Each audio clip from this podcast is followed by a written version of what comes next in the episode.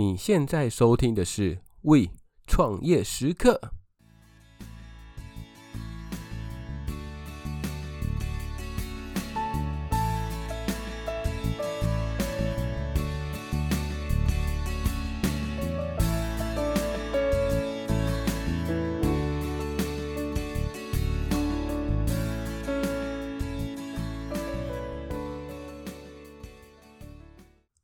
Hello Hello，大家好，欢迎回到 We 创业时刻，我是 Echo。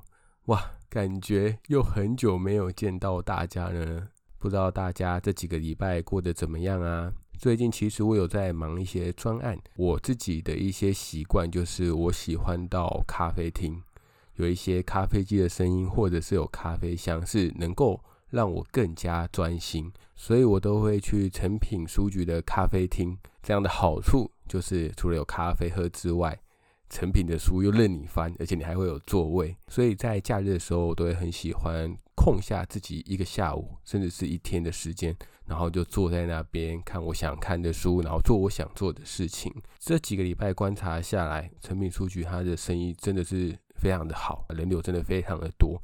只有在一种情况下，人可能会少一点，那就是在连假的时候，可能说二八放三天，第一天、第二天的连假，成品的人就会变得比较少一点。那我想可能是因为大家都出去玩，所以才会造成这个原因。那其实我跟店员稍微聊了一下，没错，就是连假的。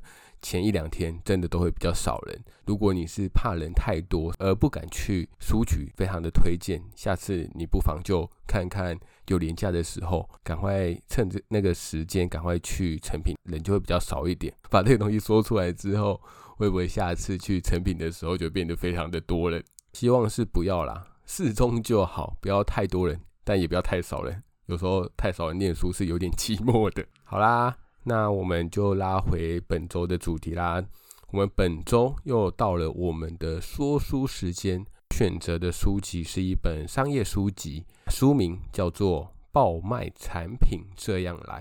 听书名其实就是非常的直接。这次我们所要讲的主题就是跟怎么去创造我们公司的爆卖产品的这件事情息息相关。简单的说一下作者，作者是史丹佛大学。创新讲师兼顾问，同时他也是在我们目前最大的一个搜寻引擎，就是 Google 的前创新主管。在过当中间，他就领导过非常多的一些创新专案。因为 Google 它是非常鼓励员工有一些创新发想的，所以他非常的知道要如何用最低成本的前行产品。前行产品的部分，等一下我们后面会做一个介绍。而设计前行产品最主要就是在产品开发之前，用最小风险的方式去获得一些最接近市场的第一手数据，然后透过这个数据来打造公司的一个最大商机的一个产品。简单的讲一下，说为什么我会想要介绍这本书。其实我们知道，很多公司它会把公司的产品会分成两种。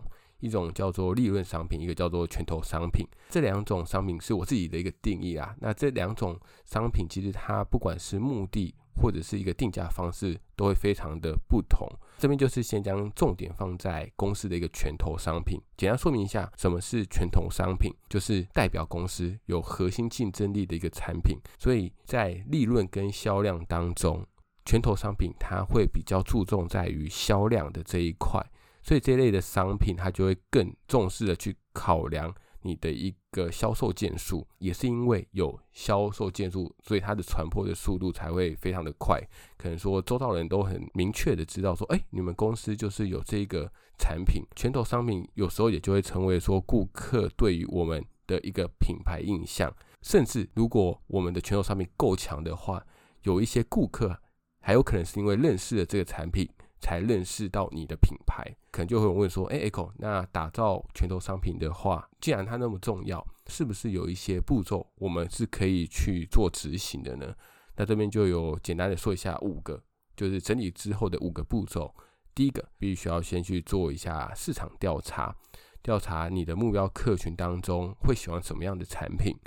第二个就是创意发想，你要用什么样的方式？因为你现在已经知道你的 TA 可能会喜欢什么样的产品，但你还没有一个方向，所以你可能要去发想说，哎，这些 TA 他们有可能会喜欢什么样的产品？第三个，好，知道这个产品之后，你就要去制作最小量产品。那记不记得我们之前其实有介绍 MVP，就是最小可行性的一个产品，生产出来之后，把他立刻去投入到市场去做一个试验。第四个，就去修正改进，针对你最小批量的那些产品投入到市场之后。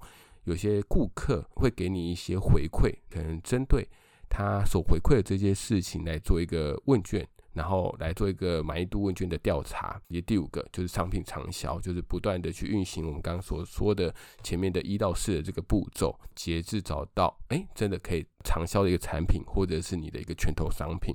那如果你现在还不太清楚什么是拳头商品的话，那这边举几个例子，你可能会更容易理解。像是我们在谈论鼎泰丰的时候，你会想到，哎，鼎泰丰它的一个拳头商品是什么？或者是想到麦当劳这个品牌的时候，那你会想到什么？或者想到 Apple 的时候，你会想到什么？那当然，可能大家的想法可能会因为环境，你接触到的一个环境，或你接触到一个品牌的先后顺序的不同，可能会想到不同的东西。但如果以大数来说的话，那我相信第一个答案。大家可能都会是相同，不会相差太远的。举例来说，鼎泰丰你想什么？我相信很多人都会想到，哎、小笼包，对吧？那想要麦当劳，哇，这可能就比较多一点了。可能有人会想到麦克鸡块，那有可能会想到薯条，有人会想到大麦克等等。接下来接着说，如果我们想要找到这些拳头商品、热销产品，其实它会受到很多不同因素去影响，例如你的广告文案，或者是你针对这个文案的投放管道。或者是你有没有精准到投放你真的想触及的那些 TA，或者是产品本身的品质，以及你公司品牌的影响力，当然也会对于这些产品造成一些影响。这一次这本书的重点会放在说如何有系统化的去测试，并且找到有用的数据，就会变得相当的重要。哎，刚刚前面好像没有说到作者名称，不好意思，那这边补充一下，作者阿尔伯特·萨沃亚，他在。Google 的任职，刚刚前面有稍微说到，就是他是 Google 的前创新主管，所以他在他任职的这个期间，其实他有学到非常重要的一个技术，他学到如何用数据帮助公司去找到一些热销产品，并且去协助公司去推出另外一个热销产品，就是不断的去应用它系统化的方式，帮公司找到热销的一个产品。OK，那我们来说一下本集摘要的部分。本集摘要这边会分成五个重点，第一个就是我们会简单的来说一下产品失败的五大原因，因为我们每一天都有公司在推出它的一个新产品，但是其实新产品留在市面上的并不多，是因为什么样的原因？这边我们在第一个重点的时候就会说，那在第二个资料收集的四个失败原因，第三个是教你怎么用数据说话，那这边会讲一个假设叫做 XYZ 假设。第四个就是我们前面刚刚稍微有提到的前行设计以及原型设计的这个部分，以及最后一个就是产品开发的七个步骤。好，那首先我们先来说一下产品的失败率。根据统计啊，在美国新产品上市的成功率只有五趴。而在日本则不到三趴，哇，这真的好难想象哦，真的是非常的低，连十趴都不到。通过研究新产品行销的案例当中，在上市的过程中失败有五大原因。首先，第一个，产品的满意度低。其实产品满意度它并不只是局限在于说这个产品本身的一个功能，而是对于公司、对于品牌、对于产品这三者间的一个综合评价。主要会集中在五个面向，第一个是你的产品品质，第二个是你的产品、你的公司带给消费者的一个感受，第三个你这个产品最直接，我们消费者第一个会看到的它的一个包装以及它的外观，那第四个就是跟同类型产品去比较的时候，它的一个性价比的，就是 CP 值的一个评价，以及第五个就是对消费者对于我们公司。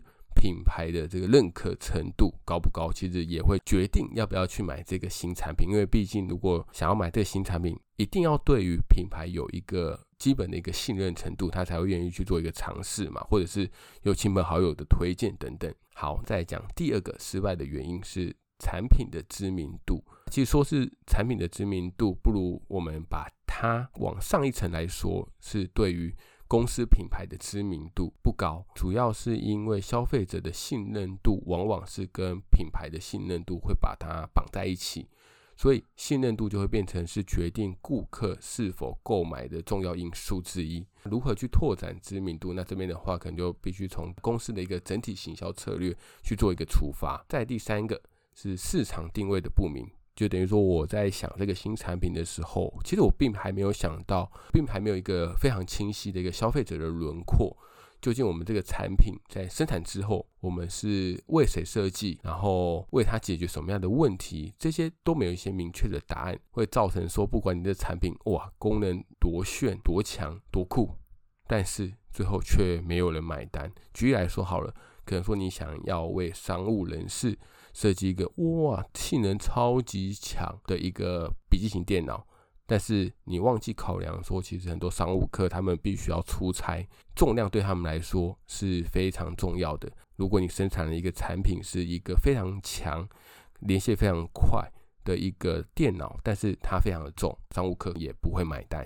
再讲第四个失败的原因，缺乏有效的一个销售通路。当我们确定我们想要接触什么样的 TA 的时候，有一个非常明确的消费者轮廓，因为每一个通路所能接触到的 TA 并不一样。如果你没有办法有效的去找到你想要推荐的那个 TA 的那个通路，就表示说你没有办法有效的去接触这一群 TA，就会变成说你的产品的销售自然就会面临失败。可能有一群消费者，他非常需要这个产品，也是你所锁定的 TA，但是他却看不到你的产品。所以他也就无从购买。以及第五个原因比较综合性的，因为其实还有很多不同的原因，它包含了行销活动的不足，等于说大家并不知道你有推出了这个新产品。第二个是你可能产品的价格设定的太高，再就是门市人员的销售技巧不佳，可能都会让原本前景看好的产品去落入销量不佳的一个窘态。所以我们就可以去思考看看。我们的新产品会不会落入这一些失败的原因当中？那怎么样去做一个修正？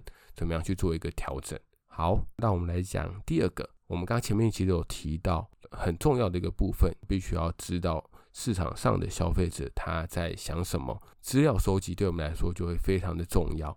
但是资料收集并不是说我们去做一堆问卷，然后把这些问卷全部都收回来之后，我们就可以得到非常好的一个参考数据。所以这边就来说一下，为什么有一些公司他们做了资料收集之后，却还是失败了。这本书当中就有统整了四个失败的原因。第一个，沟通曲解，他的意思是说，你在脑海中想象的概念，可能跟传达出来的有落差。举例来说，在 Airbnb 还没有那么盛行的时候，大家会不会觉得很可怕？假如说我们要去旅游，会先想到的一定说好，我要去住饭店，或者我要去住度假村，但是并不会有想到我要去住别人的家里。所以当初如果你在做如果你是 Airbnb 的一个想推出这个服务的创办人，那你在做问卷调查的时候，我相信你一定会觉得非常的挫折，因为大家会觉得说，哎，怎么要去住一个陌生的家里？甚至你是房东，你也不会想要把你的家里去给陌生人来住，所以它就会是一个非常难以想象的一件事情。但你看，没有想到现在 Airbnb 其实是非常成功的一个公司嘛。在第二个，不善预测。因为我们其实非常的不会去预测自己是否会去使用新产品或新服务，所以举例来说，在你做的问卷当中，你会去问消费者说：“诶，你未来会不会想要使用这个服务？”大家可能会因为可能呃一些面子问题或者是一些什么样考量的方式的不同，可能都会给你一些比较保守的答案。当你把这些保守的答案加总起来之后，其实它对于你预测市场的这件事情，其实也会变得比较失真。在第三个就是不付代价。你的周遭朋友想要创业，那他们可能会去问你一些意见，说：“哎，你觉得我的这个方式，你觉得怎么样？”那或者是我想要呃成立的公司，你觉得有没有未来性？其实我们这边都会有陷入一个迷失。假如说我们不是合伙人，或者是不是投资人的时候，因为我们不用切身的去参与这一件事情，所以我们提出的意见其实常常会没有经过审慎的思考就把它提出来。这边举一个例子，让大家可以深刻的去感受这件事情。举例来说，你是。口语上去鼓励朋友创业，跟你拿出一百万跟朋友一起创业，这两个你去稍微想象一下。当朋友在问你同一件，说：“哎，你觉得这个创业的事业，这个公司的事业怎么样的时候，你如果是这两个身份的话，你所回答出来的话，或你所回答回答出来的答案会不会不一样？相信这两个会让你对于朋友创业这件事情所提出来的意见想法都会非常的不同。好，在第四个。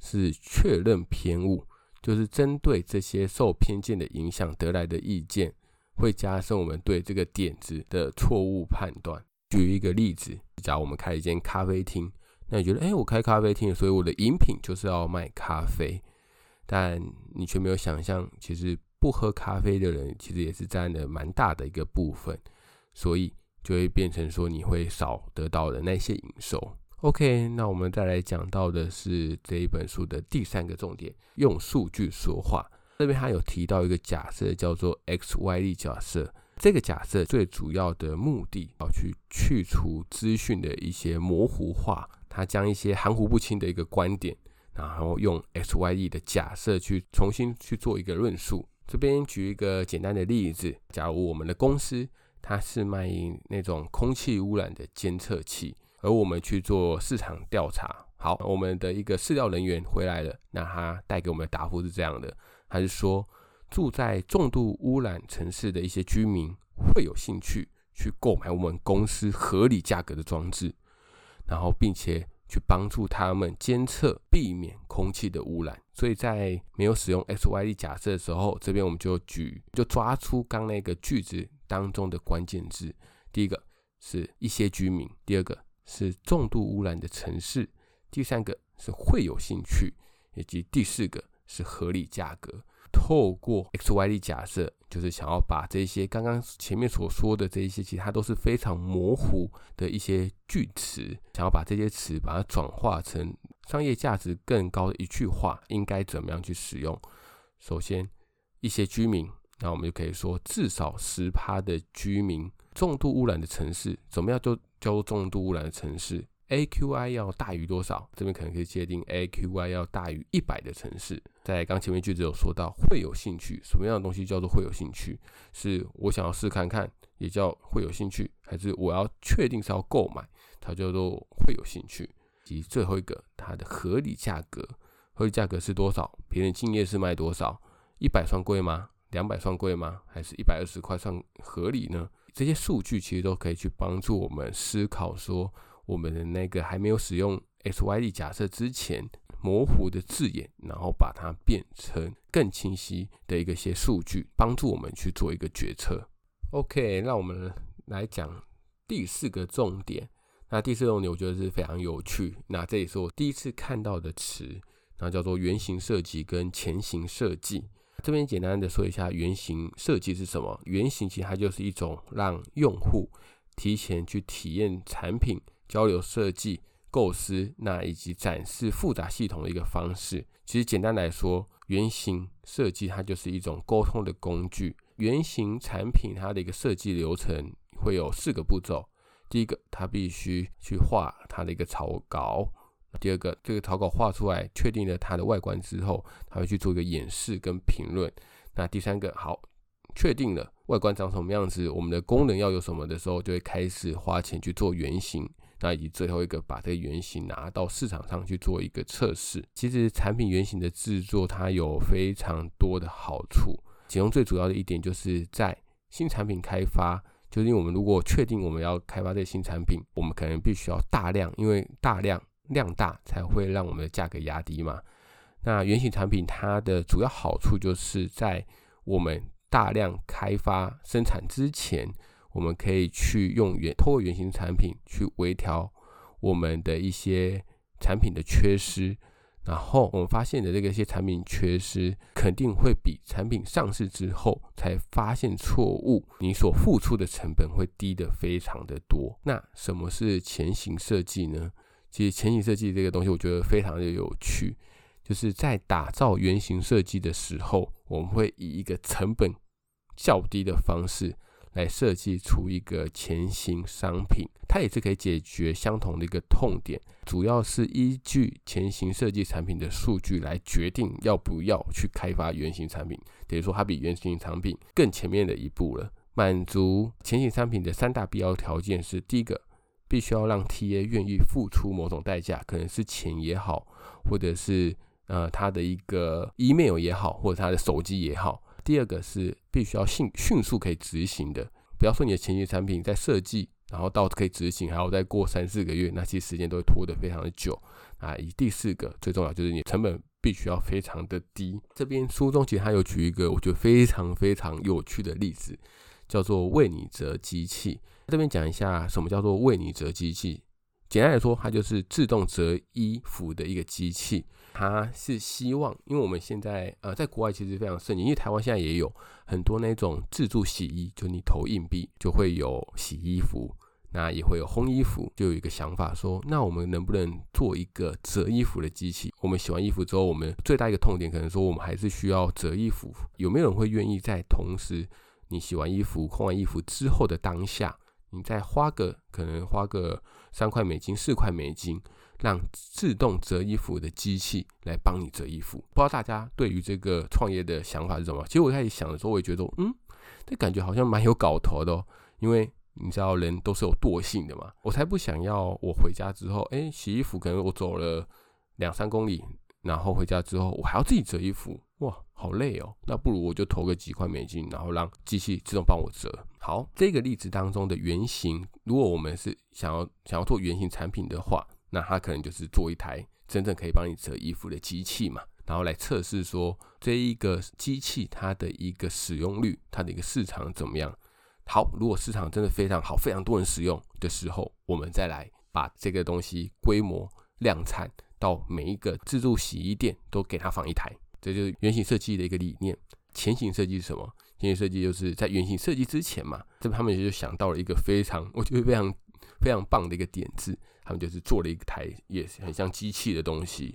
那这个机器里面有个暗门，就是当我把衣服洗好之后，我就会把这个衣服放到那个暗门前。当然，顾客是不知道的，这就是我们自己知道。所以等于说，他就是做了一个类似仿机器的东西，有一个暗门，顾客投了钱之后，会有机械声音，嗯，然后呢暗门就会把衣服。把它送进暗门里面，然后里面就有一个人，一个工读生在那边折衣服，真的非常特别。就等于说，我们可以透过这个方式，然后来确定，等于说我们连制造机器、制造原型产品的时间都不用嘞，我们就是透过这个工读生的方式，然后来看看这个机器的一个使用率。如果还真的不错的时候，我们再来打造原型产品。也不迟嘛，因为如果你真的要是想做一台机器的话，你一定也是需要时间，而且成本会更高。那你不如直接用人请人来做，那可能就是只付个工读费，就这样子而已。你就可以知道说，这个自动折衣服的这个机器，它的市场的一个状况怎么样？这边爆一下雷，其实它的这一个机器没有我们想象中的那么使用率那么高，可能有些人会为了尝鲜，会使用的一次两次。但是回头客相当的低，为什么它的使用率会那么低？可以去想看看。好，那最后一个就是产品开发的一个七个步骤。这七个步骤其实是照书中最后的一个同整。那如果你觉得七个步骤太复杂的话，其实我们刚刚前言的部分有讲到的那五个步骤，其实我觉得它其实是有异曲同同工之妙的。这七个步骤分别是：第一个就是你必须要去发想你的构想；第二个是你要去确认你的市场的参与度。啊，第三个就是会用我们刚刚前面所说到的 X、Y、Z 假设。啊，第四个你必须要去缩小规模，并且你要去找到容易测试的那些 X、Y、Z 假设。第五个，去利用你的前行设计来做实验，去收集一些数据。做完这些数据之后，你再决定要不要打造你的原型产品。再来是第六个，就是你必须要透过代价量表去做分析，那就是刚前面所提到的，就是你必须让顾客去付出一些东西嘛，可能付出钱、付出他的一些个人资讯等等都好。以及最后一个，你再决定你的下一步，依据你刚刚前面所收集到的这些数据来决定说，好，你是不是要打造原型产品？好，你是不是要量产你的产品？那这些步骤其实都可以去省掉你非常非常多的一个成本。好啦，本集的读书心得分享啦，如果有兴趣的朋友，那也可以去找这本书来看。我觉得是非常推荐给大家看的，因为里面除了讲一些数据分析的概念之外，它还有讲更多的是，就是你在设计你的原型产品、前期产品的一些美眉嘎嘎。那这些相信。对于你未来真的想要推出新产品的时候的这一些创业家，一定都会去学到一些知识，或者是可以学到一些呃之前没有想过的东西。好，那我们本周的内容就到这边啦。那老话一句，如果还没有追踪我们 FB 或追踪我们 IG 的，麻烦帮我追起来，跟大家分享一下最近我在做的一个专案，就是我想要把我们之前所录的这些集数，我想把它文字化，所以我会以电子书的方式，然后把它整理成册。那可能会推行在一些电子书的平台，像是读墨啊，像是 Kobo 等等，把它整理得更详细一点。这本书的书名叫做《创业前该问自己的二十个问题》。那希望就是可以透过大家可以透过这二十个问题来反思自己，诶，自己是不是对于创业的这个东西有一些误解，或者是有些想法需要厘清？大家可以好好思考，在创业之前有没有什么样是我们自己还没有想到的东西？那我相信，对于想要创业的朋友是会有一些帮助的。所以如果出了之后，会再把链接放到我们的资讯栏当中。如果有兴趣的朋友，再帮我支持一下喽！非常感谢各位。那我们本周的内容就到这边啦，那我们下次再见喽，拜拜。